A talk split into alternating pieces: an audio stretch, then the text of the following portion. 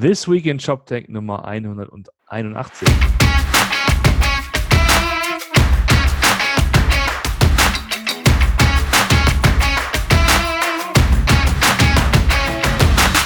Ja, schönen guten Morgen, Martin. Hallo Roman. Hallo, es ist wieder mal Freitag. Wir schaffen es tatsächlich zum zweiten Mal. Wir machen uns jetzt immer. Ich mache jetzt eine Serie draus. Eine Serie. Ich habe ein Gefühl. Genau. Wir machen jetzt irgendwelche Kerben in die Tastatur, dass wir es geschafft haben, zum zweiten Mal wieder freitags zu äh, aufzunehmen. Genau. Äh, heute ist 6. Dezember, das heißt, wir haben äh, mal locker die ganze Cyber Week hinter uns und äh, erzähl doch mal, was haben wir denn gesehen? Was ist noch passiert? Äh, letzte, genau, letzte Woche war ja ähm, ähm, Black Friday und am Montag war Cyber Monday und ähm, äh, bei allen äh, schlug, schlug das Herz höher. Auf der einen Seite hat man sich gefreut über die hohen Umsatzzahlen, auf der anderen Seite hat man äh, die ganze Zeit mitgebankt, ob denn auch die Systeme halten. Hm. Ähm, was ich jetzt so gesehen habe, also was man mal zum, zum äh, Systeme halten sagen kann, ähm, ich habe echt nicht viel gesehen, was jetzt hm. ausgefallen ist am Freitag. Es gab halt äh, H&M, hm. war ganz, ganz viel mit dabei. Die hatten wohl echte Probleme, haben sich auch so eine Warteschlange noch gegönnt. Hm. Zara war dann abends so ein bisschen weg. Mhm. Ähm, und äh, C&A hatte auch, hatte auch ein paar Probleme. Aber sonst hat der, ähm, also es gibt ja diesen, diesen DE äh, Downshops ähm, Twitter-Account, hat nicht so viel gesehen. Hm. Das heißt, die anderen scheinen so im Groben wirklich es geschafft zu haben und haben sich da ähm, über Wasser gehalten. Hm. Ähm, selbes dann auch für den Montag. Ne? Hm. Das ähm, hat scheinbar auch generell ganz gut funktioniert. Ähm, ja, also von daher glaube ich, sind wir, also das war auch so ein bisschen das Gefühl, wir haben ja so, so ein bisschen auch äh, gequatscht in unserer Slack-Gruppe, ne?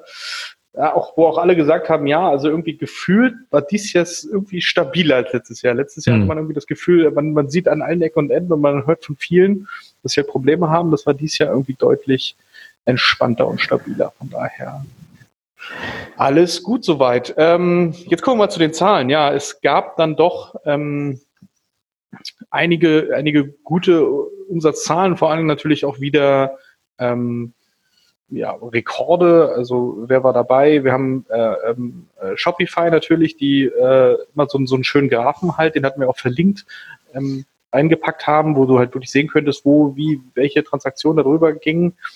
Ähm, da hatten sie insgesamt 2,9 Milliarden US-Dollar. Umsatz lief hm. an Black Friday und Cyber Monday. Hm. Ähm, oder sagen wir mal über, über das ganze Wochenende. Ne? Hm. Also von, von Freitag äh, 0 Uhr bis ähm, Montag 24 Uhr liefen halt äh, knapp drei Milliarden US-Dollar drüber. Ne? Äh, im, Im höchsten Moment waren es wohl 1,5 Millionen US-Dollar pro Minute. Mhm. Also auch richtig, oder pro Sekunde, das muss ich mal gucken, aber ich glaube pro Minute. Pro Minute, glaube ich, äh, ja. Ja, und ähm, genau, pro Minute und ähm, 25 Millionen Käufer hatten sie insgesamt auf der Plattform. Ne? Also ja. man muss ja also wissen, bei, bei Shopify, es, es wird alles aggregiert ne, über die vielen kleinen Shops, aber da sieht man, der berühmte Spruch, Kleinvieh macht auch Mist, greift hier wunderbar. Das ist nämlich in der Summe, kommt da ganz schön was zusammen, aber halt äh, auf jedem Einzelnen ähm, ist das vielleicht dann gar nicht mehr so viel. Aber wenn du halt, ich glaube, irgendwie äh, knapp eine Million Shops hast, dann äh, divergiert sich das schon so, so ein bisschen zu. Mhm. Äh, zweite Zahlen gab es noch von Zalando. Ähm, die haben auch äh, so im Nachgang ein paar Informationen rausgegeben, was so, äh, ähm, was so über ihre Plattform lief. Äh, die Zahl, die da spannend war, waren vor allen Dingen die Neukunden. Also sie haben gesagt, wir haben über Black Friday und Cyber Monday äh, oder generell über die ganze Cyber Week 840.000 Neukunden gemacht. Also das allein in diesen paar Tagen 840.000 neue Anmeldungen bei ihnen im System gab. Das ist schon, da sieht man einfach auch schon die, die Wertigkeit, die ein, die ein solches Event halt äh, für die Händler halt haben kann. Weil äh, wir wissen ja heute, dass äh, Neukunden extrem viel wert sind, weil wenn du sie einmal in deinem System hast, kannst du sie natürlich auch äh, deutlich einfacher dann äh, in Richtung Bestandskunden halt treiben. Ne? Mhm ist das schon sehr relevant. Äh, das heißt, da hat man sich eine gute Basis gemacht, äh, gebaut. Das Bruttowarenvolumen ist um 32 Prozent gestiegen und in der Spitze lagen, äh, gab es bis zu 7200 Bestellungen pro Minute. Ja? Das ist schon, wenn man das mal ein bisschen runterrechnet, äh, sind das, glaube ich, 120 äh, in der Sekunde. Äh, da müssen die Systeme schon einiges aushalten, wenn du 120 Bestellungen pro Sekunde hast. Im, Vor im Vorjahr war der Spitzenwert wohl nur bei 4200 mhm. Bestellungen pro Minute. Also da hat man, äh, hat man sich schon um 70, 80 Prozent gesteigert im Gegensatz zum, zum Vorjahr. Äh, und da gab es auch ein paar, ein, zwei schöne Bilder ähm, auf dem Zalando ähm, Tech Twitter-Account. Die hatten ja wirklich so einen richtigen Situation Room. Das darf ja heute, darf ja heute nicht mehr War Room nennen übrigens. Das heißt nur noch Situation Room. Äh, ja. Genau. Ähm, das so zu den Zahlen Cyber Monday, Black Friday. Ich habe also hab auch nur Gutes gehört, so äh, was ich so gehört hatte. Ähm, auch die ganzen großen Anbieter haben wohl gehalten, auch die, die, die ähm, Cloud-basierten Anbieter haben wohl keine Probleme. Von daher war man da einfach gut vorbereitet dieses Jahr. Was ich noch ähm, dazu äh, äh interessant fand zu dem Thema war der, der Anteil der mobilen Geräte. Wenn ich mir das jetzt hier anschaue bei Retail Dive steht hier eine Zahl von 65 Prozent Black Friday ähm, Sales über mobile Geräte. Hm. Und ich glaube, bei Shopify waren es sogar 69 Prozent. Das bedeutet, finde ich, auch nochmal massiv, ja, ein Shift hin zu ja, weg von Desktop, ne, hin zu mobilen Geräten, die einfach dann genutzt werden. Und das ist halt das, mittlerweile sollte es dann auch beim letzten angekommen sein, dass das das Default-Szenario ist für Onlinehandel. Eben nicht mehr, dass Leute ihr Laptop aufklappen und Dinge bestellen, sondern tatsächlich ihr Telefon sich schnappen und ähm, Dinge online kaufen. Ja. Genau. Wo wir dabei sind, äh, es gab einen Artikel bei Picnic, den hat Jochen verlinkt. Es geht um den Umbau der Picnic-App. Picnic, wir erinnern uns, das ist dieser kleine, charmante ähm, Online-Lebensmittelhändler aus Holland, aus den Niederlanden, muss man ja sagen, äh, die auch ein paar äh, hier West, westdeutschen Städten aktiv sind, hier im Ruhrgebiet. In Aachen sind es noch nicht, aber mal sehen, was, äh, wann das passiert. Jedenfalls, äh, die haben ja das, äh, das Setup, dass sie ja nur eine App haben, nur in Anführungszeichen eine native App, die sie halt nutzen, um äh, damit Kunden bestellen können. Die wurde umgebaut und ich musste deswegen ein bisschen oder, ja, schmunzeln und deswegen auch das erwähnen, weil was sie gemacht haben, primär ist die äh, so eine Navigationsleiste von oben nach unten gezogen. Üblicherweise, wenn man die meisten Apps, die man so hat auf seinem Smartphone, die schaut man sich so an und dann hat man so ganz oben so dieses, dieses Burger-Menü und dann so ein paar Navigationssachen ähm, äh, und oder ein paar Tabs. Und ähm, ich muss immer dann denken an, an Rupert Botmeier von Disruptive, schönen Gruß, der immer Vorträge hält mhm. und das da oben immer die Arschlochzone nennt. Also weil, ganz klar, der Daumen ist ja nun begrenzt lang und kann dann nicht ganz nach oben. Deswegen alles, was oben stattfindet, ist doof. So. Ähm, und so, so, so Elemente wie so ein Burger-Menü und so Navigationstabs, naja, die sind halt wichtig, die sollte man da unten positionieren. Ja, deswegen sind die halt unten. Und ähm, wie das genau passiert ist, was man getan hat, warum, wie man es getestet hat, das kann man alles in einem sehr schönen, auch sehr schön bebilderten Blogpost bei Picnic nachlesen. Genau. Richtig. Ja, und dann war letztes Wochenende noch die Magento Unconference in Köln. Schönen Gruß an, an Carm, an Rico und, den, und Fabian und den Rest äh, der, der Bande, sag ich mal so. Ähm, es gibt einen sehr, sehr umfangreichen oder umfangreiche Blogpost zum Thema. Wer schon mal auf einer Unconference war, wird wissen, dass es ja da so mehr Barcamp-mäßig zugeht. Es gibt da kein vorgefertigtes äh, Programm, sondern eher so eine spontane Zusammenstellung von, von Themen. Ja. Und ähm, mir scheint von außen betrachtet, ging es vor allen Dingen um Magento 2, JavaScript Bundling oder auch Magento 2 als Headless ähm, Tool. Das ist ja was ganz Neues. Mhm. Ja, dieses Headless. Das, äh, ja, ich habe gehört, dass ähm, das soll, soll sexy sein. Das ähm, müssen wir uns mal müssen uns mal mit beschäftigen. Stärker, genau. Also wir, wir verlinken das auf jeden Fall. Ähm, das war, wo ich das gerade sehe, es gab einen fetten Kuchen. Anscheinend war es das fünfte Mal, dass diese ja, Conference in Köln stattgefunden hat. Genau. Also ich kann, ich kann so eine, so eine Barcamps auch immer nur empfehlen, weil es einfach ein ganz anderes Gefühl ist, äh, was man da so hat. Äh, wie man auch mit den Leuten ins Gespräch kommt, ist halt anders als bei so einer großen Konferenz. Macht schon Spaß. So ist es. Das, äh, und dann hast du nochmal äh, noch mal wieder ein bisschen Salz in meine Wunden Du hast wieder mal was ausgegraben zum Thema Social Commerce. Ja, also äh, jetzt muss man ja dazu sagen, dass das ja durchaus ähm, ein, ein Artikel ist, der eher in deine Karten spielt, weil, also um was geht es? Ähm, Olaf Kolbrück von, ähm, von Etailment hat einfach ähm, sich das ganze Thema Instagram-Checkout nochmal detaillierter angeschaut und ähm, überschrieb das dann äh, mit der Tagline die riskante Verführung.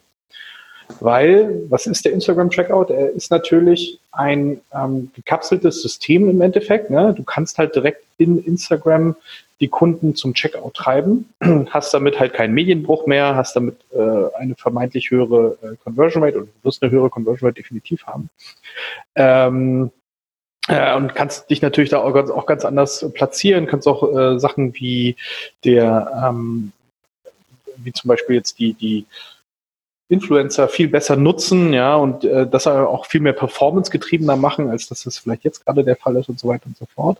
Auf der anderen Seite aber ist das natürlich auch eine große Gefahr, die sich dadurch ergibt. Weil äh, er nennt das hier auch explizit, es ist eine existenzielle Bedrohung für den Handel weil du ähm, natürlich deine Kundenbeziehung in gewisser Weise abgibst. Du wirst dann der Fulfiller für Instagram, weil du, kriegst zwar noch eine Adresse, ja, und mit ein bisschen Glück kriegst du noch eine E-Mail, aber das war's auch. Das Geld kommt, bekommst du von Instagram. Du wirst wahrscheinlich auch die Kommunikation mit dem Kunden primär dann über, über diesen Kanal ab, abwickeln. Und äh, du verlierst natürlich so ein bisschen auch den, den, den Bezug äh, zu den Kunden. Du kannst sie nicht mehr Follow-up machen. Ne? Du bist dann wie in dieser klassischen GAFA-Ökonomie, ne? dass du halt dein Google Ads dann durch Instagram Ads ersetzt hast. Hm. Und bei Google Ads ziehst du sie wenigstens noch bei dir auf die Seite. Bei Instagram äh, sind, bleiben sie in dem System drin, obwohl du dafür bezahlst, dass, dass, mhm. sie, dass sie dafür kaufen. Und das ist natürlich in gewisser Weise, und da gebe ich ihm auch vollkommen recht, das ist eine Gefahr. Ähm, die Frage ist jetzt natürlich auch immer, für welche Sortimente wird das, wird das relevant? Ne? Also ähm, ich glaube jetzt nicht, dass jeder sich jetzt auf einmal ein Auto über Instagram kaufen wird oder äh, ein Schlagbohrer oder so. Ähm, das wird halt bei sehr impulsgetriebenen Käufen, sei es Fashion, vielleicht äh, sicherlich auch sowas wie Kosmetik oder so, ähm, kleinere Sachen, ähm, wird das schon eine gewissen Berechtigung haben, aber bei jetzt wirklichen, sag ich mal, überlegten Käufen, ja, wo auch ein bisschen Gehirnschmalz dahinter steckt, ähm, das wird, das wird da, glaube ich, ein bisschen länger dauern oder ist, ist der Weg auch ein bisschen weiter, äh, mhm. um das, um, bis das wirklich einen eine relevanten Anteil halt macht, äh, wo man halt sagt, okay, Instagram kann da, kann da auch was abgraben. Aber grundsätzlich hat er recht, ne? Es ist, es ist auf der einen Seite verführerisch, weil du natürlich auf dieses enorme, also sagen jetzt, wir haben, glaube ich, eine Million Daily Active User, äh, eine Milliarde Daily Active User. Hm. So. Äh, ich glaube, wenn du die aktivieren kannst ne, und an die was verkaufen kannst, äh, ähm, und in diese, in diese Timeline halt was Sinnvolles reinspülen kannst, was halt zu den Interessen passt. Und du hast ja die Informationen, was sie interessiert und so weiter. Hm. Dein, dein Targeting kann ja auch viel, viel besser werden. Dann ist das schon ein extremes Potenzial, was du da, was du da hast. Aber auf der anderen Seite machst du dich dann aber halt noch mehr abhängig davon. Aber sag mal, ist das nicht der, der, der, der ähnliche Schnack, also dieses, dieses Gatekeeper-Problem wie bei, ich sag mal, bei jedem anderen Marktplatz auch? Also bei Amazon, ne? also ich meine, das ist ja der Vorteil, wenn du wenigstens ein Google äh, ähm, ähm, AdSense oder so halt hast, weil du kaufst dir zwar den Kunden, aber du kriegst ihn dann wenigstens auf deine Seite. Es ist dann dein Kunde, du kriegst äh, die vollen Kontaktdaten und die Kommunikation läuft dann nicht mehr über Google. Ne? Ja. Klar kommt der Kunde vielleicht beim nächsten Mal wieder über Google, aber die Wahrscheinlichkeit, dass er äh, vielleicht doch auf eine andere, auf einen anderen Marketingkanal anspricht, ne, dass du ihn vielleicht über eine E-Mail reaktivieren kannst oder was auch immer, ist deutlich höher als jetzt dieses äh, Prinzip, was du halt bei, bei Instagram hättest, wo du äh, wo die Leute am Ende vielleicht gar nicht mehr wissen, wer das verschickt. Wenn du nur noch Produkte verkaufst, ist ja, den, ist ja, der, ist ja die Marke dahinter, der vielleicht, die du als Handel bist. Ja? Also ja. glaube ich, man muss auch nochmal differenzieren zwischen Hersteller und Händler. Aber dann ist die Marke des, des, äh, des, des Händlers ja eigentlich vollkommen irrelevant, weil der nur noch das Produkt will. Das heißt, für, für, für Hersteller macht das vielleicht sogar noch mehr Sinn als für Händler. Für Händler hm. ist das echt, könnte das sogar in gewissen Momenten der Todesstoß sein. Ja, es ist also dieses, ich sag mal, da wird halt dieses, dieses D2C, dieses Direct to Consumer, wird dann immer stärker. Ähm, und ich glaube, man kann wahrscheinlich abschließend sagen, das ist genauso wie bei, bei, bei Amazon auch. du dir als Händler oder als Marke schon genau überlegen musst und strategisch überlegen musst, was genau du von deinem Sortiment da präsentieren willst und was auch nicht. Genau. Um eben genau da nicht überrascht zu werden und da nicht sozusagen seine, seine ganzen, wie sagt man so schön, seine ganzen Eier in einen Korb zu legen. Ist das das Sprichwort? Ja. Nee, aber du weißt, was ich meine. Nee, wir wissen, was du meinst. Das ist, glaube ich, ein englisches Sprichwort, das ich jetzt mal ganz, ganz flux ins Deutsche transponiert habe. Ja, sehr schön.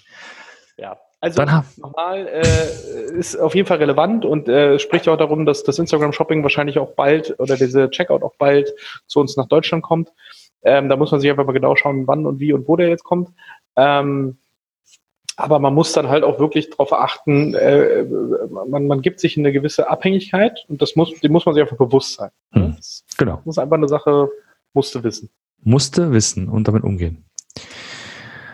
Genau. Am besten geht ihr jetzt auch gescheit mit dem Wochenende um. Das steht nämlich vor der Tür für die allermeisten, denke ich mal. Genau. Sonst noch einen schönen Nikolaus, schönes Wochenende und bis nächste Woche. Wir sehen uns nächste Woche. Ciao. Bis dann. Tschüss.